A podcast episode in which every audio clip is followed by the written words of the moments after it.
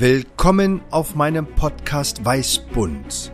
Mein Name ist Professor Dr. Jadet Zihuli und bin Direktor an der Frauenklinik der Charité. Und alle drei Wochen suche ich mit den unterschiedlichsten Gästen den Code des Lebens. Produziert von Brand Activation Berlin. Ich freue mich auf Sie. Ihr Jadet Sehudi. Willkommen bei Weißbund und heute ein ganz besonderer Ehrengast und niemand kann sich selbst besser beschreiben als Mann, Frau.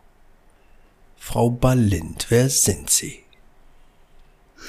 Ich bin Nicole Ballind, bin ein Mensch, bin Frauenärztin, Sexualmedizinerin, Frau und habe ein Spezialgebiet, die Kinder- und Jugendgynäkologie. Wir sind ja heute bei Weißbund auf der Suche nach dem Code des Lebens und was Sexualität, Kinder- und Jugendgynäkologie, Frauenärztin und die verschiedenen Rollen, in die sie sich bewegen, gemeinsam haben, das werden wir gleich diskutieren und reflektieren.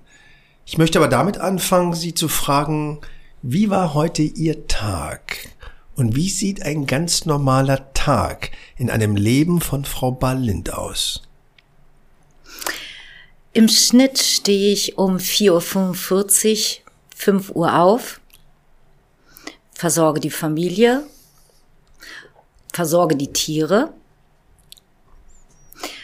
mach mich fertig für die Arbeit, fahr zur Arbeit und komme dann meistens zwischen 7.30 Uhr und 8 Uhr in der Klinik an. Und dann? Dann kommt es drauf an, was für ein Tag ist. ich habe mehrere Bereiche, in denen ich arbeite. Und somit ist der Tag immer ganz unterschiedlich bei mir. Mal mache ich die Sprechstunde für erwachsene Frauen, eine allgemeine gynäkologische Sprechstunde. Mal habe ich meine sexualmedizinische Sprechstunde. Mal arbeite ich in der Kinderschutzambulanz. Dann bin ich in der Kinder- und Jugendgynäkologischen Sprechstunde. Dann arbeite ich im Childhood House. Und dann mache ich auch Dienste in der Klinik. Childhood House. Was soll das sein? Das ist eine Anlaufstelle, wo alle Professionen zu den Kindern kommen. Und zwar ist das ein Haus, wo Kinder zu uns kommen, die sexualisierte Gewalt erlebt haben.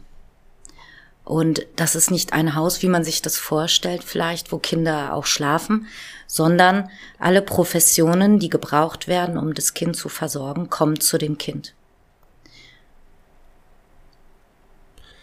Das ist ja ein Thema, was schwer fällt, was weh tut. Wie kommen Sie mit diesem Themen klar? Sie sind ja selbst Mutter. Und wie kann man das trennen und wie wichtig ist das, dass wir über sexualisierte Gewalt an Kindern und jungen Menschen in der Gesellschaft und in der Medizin uns unterhalten?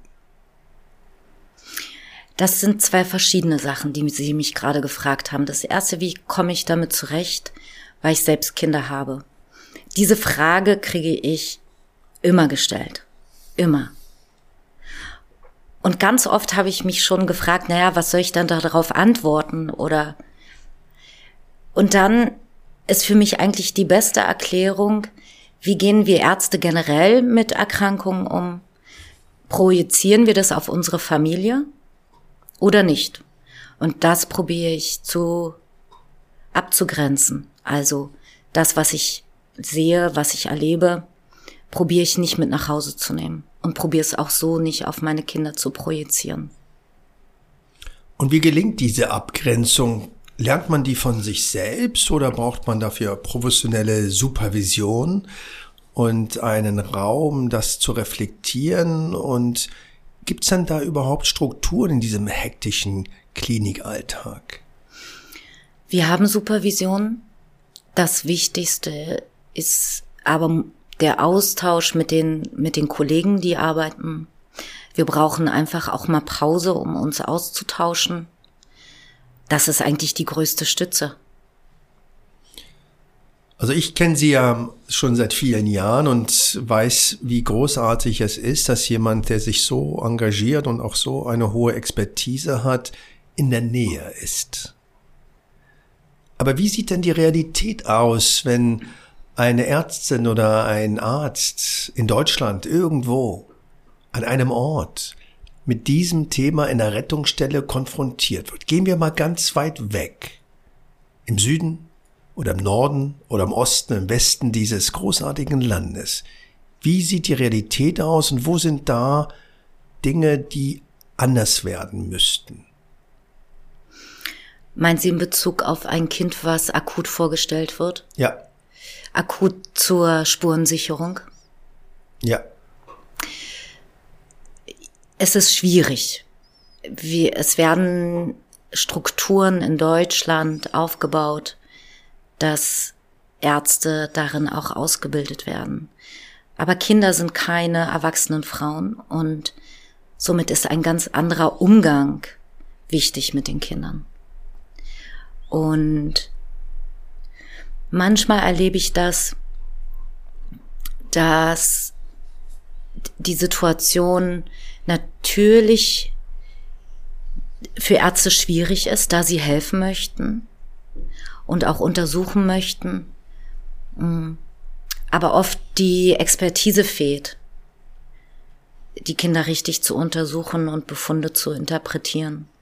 Liegt das an der Ausbildung, an der Weiterbildung oder woran liegt das, dass diese Ausbildung nicht so ist, wie sie sein sollte? Es gibt keine Ausbildung dazu.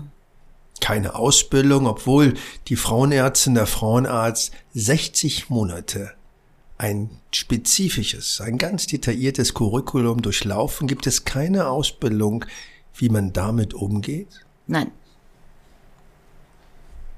Ist das ein deutsches Phänomen oder ist es ein europäisches und ein globales Phänomen? Ob es ein globales Phänomen ist, kann ich Ihnen nicht sagen. Für Ärzte, die in diesem Bereich sich spezialisieren wollen, zum Beispiel im Rahmen der Kinder- und Jugendgynäkologie in Deutschland, gibt es die Möglichkeit, sich natürlich bestimmte Fortbildungen zu, zu organisieren, ähm, wo sie bestimmte Sachen lernen. Aber die Untersuchungstechniken und die Interpretation, die sind, die muss man lernen. In Deutschland ist es auch so, dass das auch ein bisschen abhängig ist von den Bundesländern, wer die Untersuchung durchführt. Ob die Untersuchung ähm, ein Spezialist für Kinder- und Jugendgynäkologie durchführt oder ob es die Rechtsmedizin ist. Dann ist auch nochmal wichtig die Altersstrukturen, also bis zu, bis zu welchem Alter. Ab einem bestimmten Alter, im, zum Beispiel im Bereich der Adoleszenz, da ist jetzt kein so großer Unterschied zwischen auch den erwachsenen Frauen, die wir als Frauenärzte untersuchen. Auch darin sind wir nicht ausgebildet Gynäkologen, sondern wir kriegen das beigebracht durch unsere Kollegen. Aber eine richtige Ausbildungsstruktur gibt es nicht. Wie lange machen Sie das? Und wie haben Sie das denn erlernt? Ich mache das seit 2008. Ich habe das alles durch eine Kollegin gelernt, die mich ich glaube, drei oder vier Jahre durfte ich in ihrer Sprechstunde sitzen. Ich durfte nur sitzen. ich durfte auch keine Fragen stellen, der ich sehr viel zu verdanken habe. Marlene Heinz. Sie hat mir das alles beigebracht und dann natürlich im Rahmen der ganzen Fort- und Weiterbildung. Und natürlich ist das Handling, der Umgang mit den Kindern etwas, was man natürlich im Laufe der Zeit erlernt, die richtige Sprache zu benutzen, die Begleitpersonen, die dabei sind, auch ähm, alles gut zu erklären, dass sie das auch verstehen und keine Angst bekommen. Und natürlich jedes Mal, jeder Fall ist ein bisschen anders und jedes Mal lerne ich natürlich auch noch was Neues dazu. Und wie kommen Sie mit diesem Spannungsfeld zwischen Kindern, Eltern, Angehörige, andere Professionen, der Staatsanwaltschaft, der Polizei, das ist ja ein Dialog, auf dem man ja auch nicht so richtig vorbereitet ist. Wie gehen Sie damit um und wo sehen Sie da auch die größten Herausforderungen? Das sind ja ganz, ganz viele Bereiche, die Sie angesprochen haben. Das kann ich gar nicht so pauschal sagen. Mit den Eltern ist natürlich eine ganz andere Kommunikation. Mit den Ermittlungsbehörden ist es wieder ganz anders. Da geht es um, um Fakten und die Gerichtsverhandlungen. Ähm, da bin ich auch wieder in einer ganz anderen Rolle, in was ich geladen bin. Gehen wir mal ruhig in diese Gerichtsverhandlung. Da sind Sie ja häufig Sachverständige. Mhm. Oder sachverständige Zeugen. Oder sachverständige Zeugen. Was ist da der Unterschied? Ja, es wird auch nochmal berichtet über das, was ähm, ich als Zeugin erlebt habe und die Interpretation der Befunde, ähm, wie sie interpretiert werden, ob ich ähm, helfen kann bei der Befundung. Wie kann man sich diese Stimmung vorstellen in so einem Gerichtssaal? bei einem derartig sensiblen Thema? Die Stimmung ist immer ganz unterschiedlich. Die Stimmung ist natürlich auch ein bisschen abhängig von, von dem Anwalt. Wie wird gefragt? Um was geht es? Das kann man auch gar nicht so pauschal sagen. Es ist immer unterschiedlich.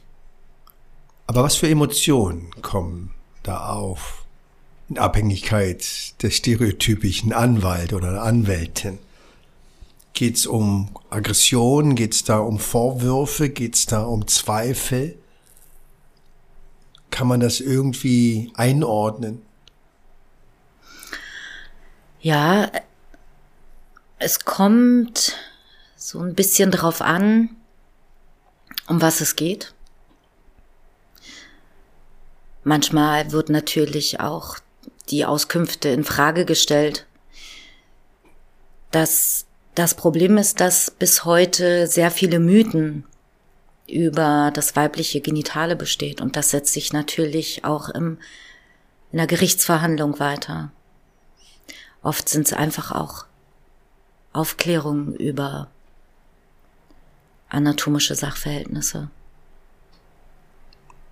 Können Sie das noch ein bisschen konkretisieren, diesen Mythos?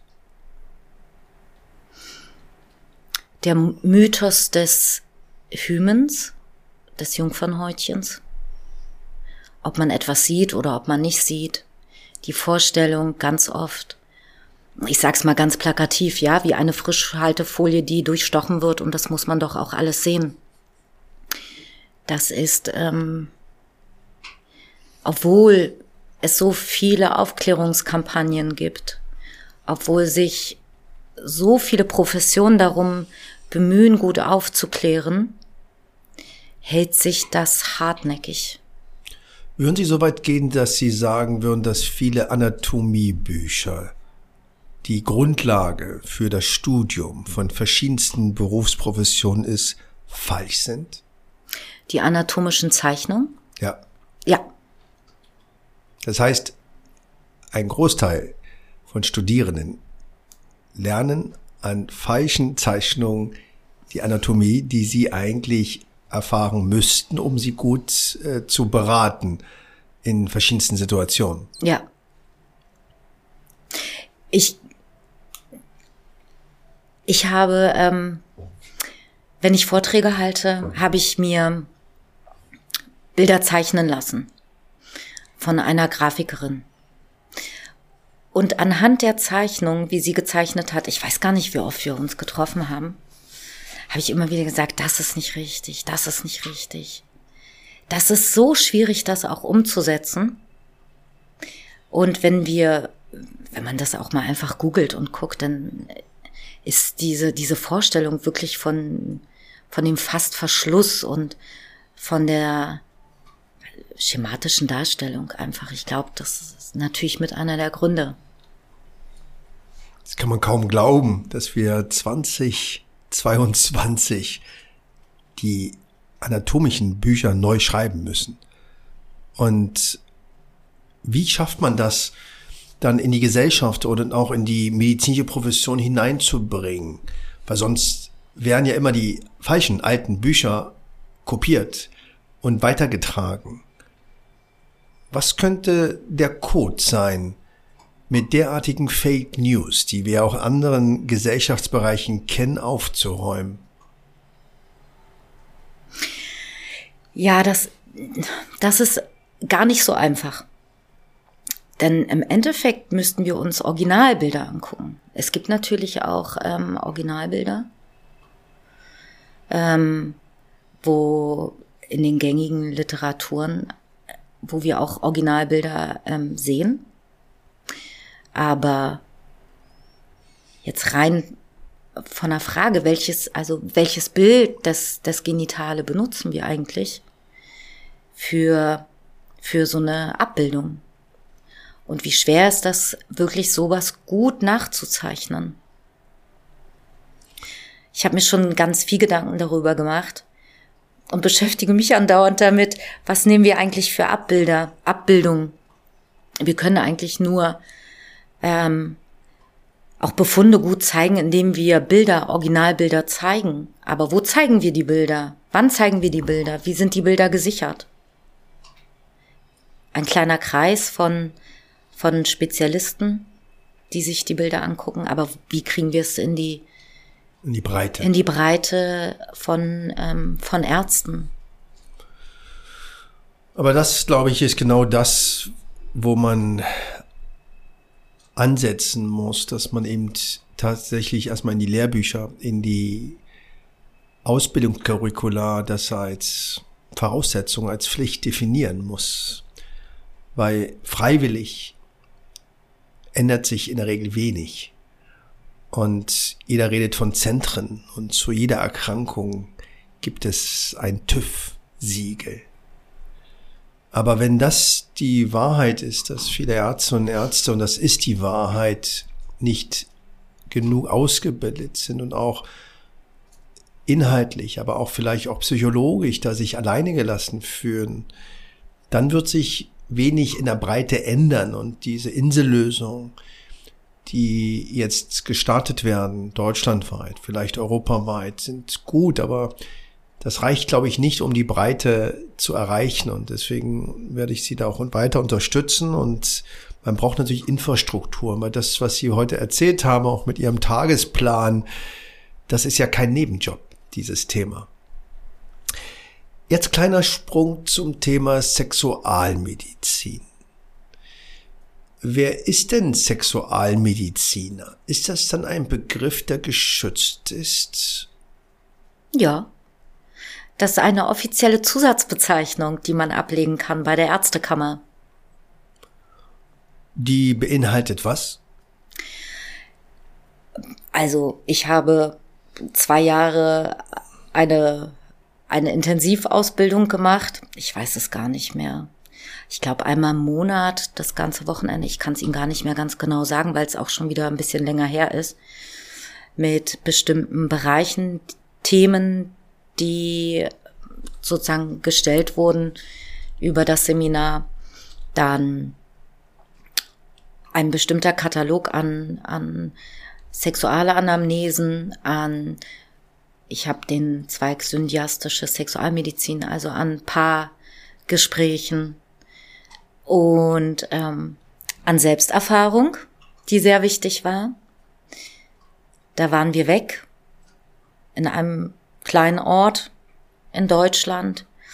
Und ich glaube, wir waren vier Tage in der Gruppe und ähm, haben quasi auch uns selbst über unsere eigene Sexualität gesprochen, damit wir natürlich auch wissen, welche Bereiche, in welchen Bereichen wir arbeiten können, mit welchen Patienten wir arbeiten können und was uns nicht so liegt.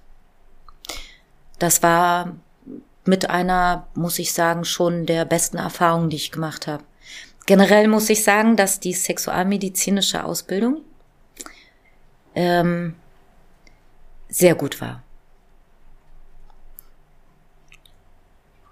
Wenn man Umfragen durchführt in allen Bereichen der Medizin und Patientinnen und Patienten fragt über das Thema Sexualität, kommt immer wieder die Antwort, dass niemand darüber gesprochen hat. Keine Ärztin, kein Arzt. Und das ist das Ergebnis immer wieder. Und man kann dann durch die Kongresse streifen und immer wieder kommt dieses Ergebnis, man muss darüber sprechen. Aber was ist denn das Problem? Ist das das Fehlen der Selbstreflexion? Ist das das Fehlen der Struktur?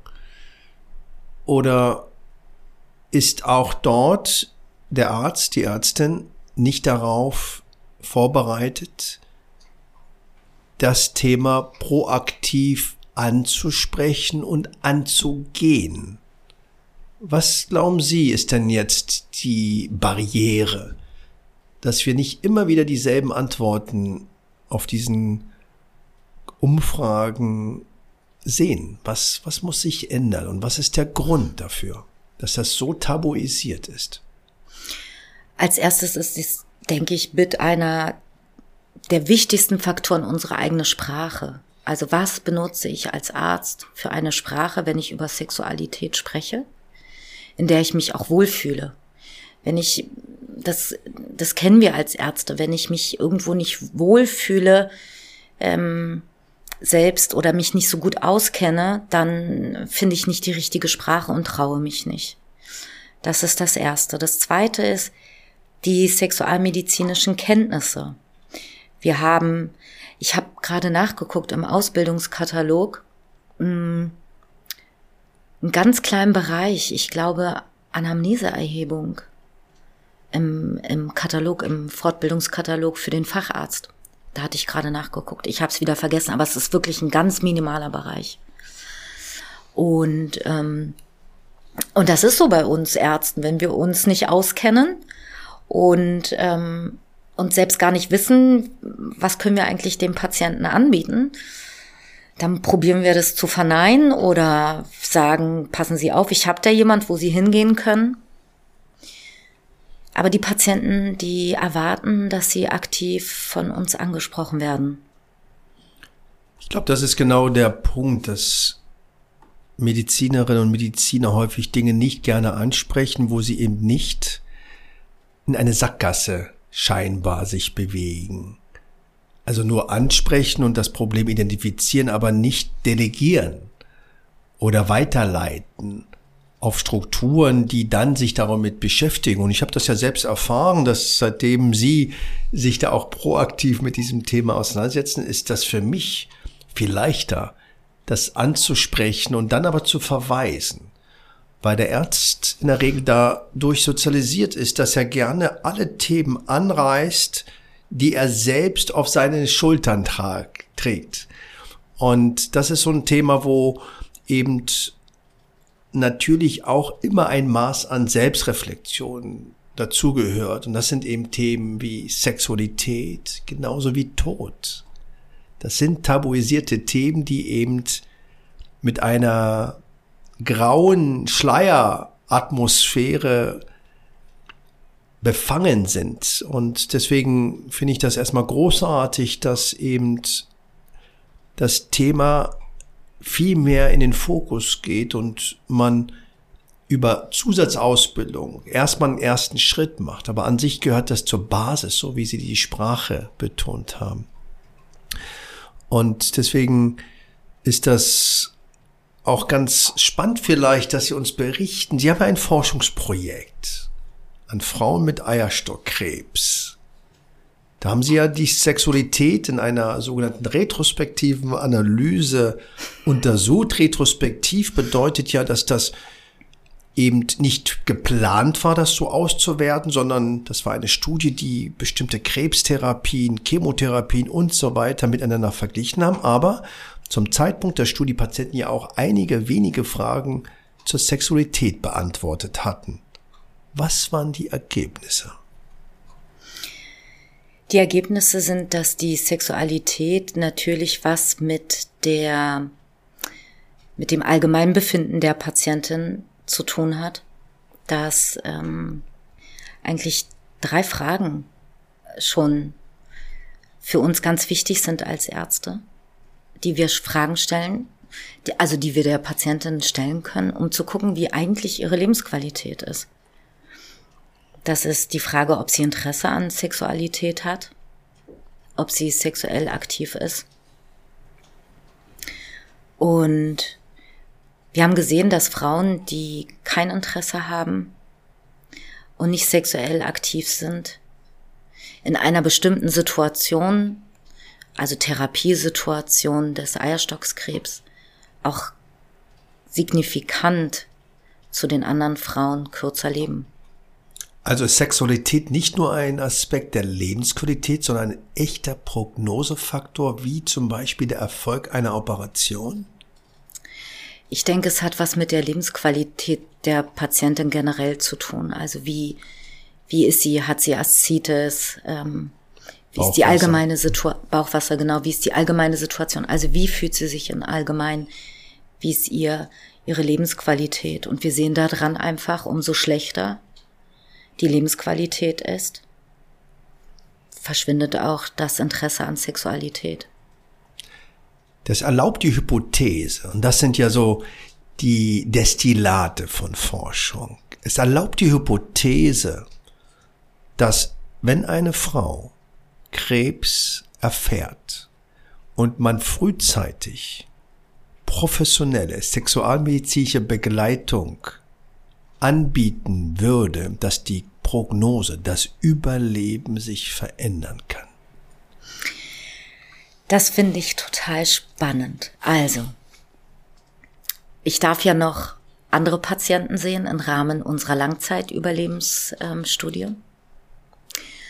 Was mir auffällt, ist, wir, wir reden zwar auch mit den Männern und Natürlich sind die Männer auch in der Sprechstunde dabei, wenn sie es wünschen und wenn die Frau das wünscht.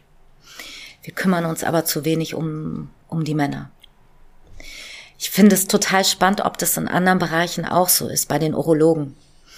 Denn äh, wenn, ich spreche jetzt von unseren Frauen, die eine bösartige Erkrankung haben. Und wenn sie ähm, in Therapie sind und wenn sie eine Operation hatten und da vielleicht noch eine Chemotherapie in Anschluss, dann sind erstmal aktuell ganz, ganz Sachen wie überlebe ich, ähm, wie geht es mir nach der Operation, wie geht es mir nach der Chemo.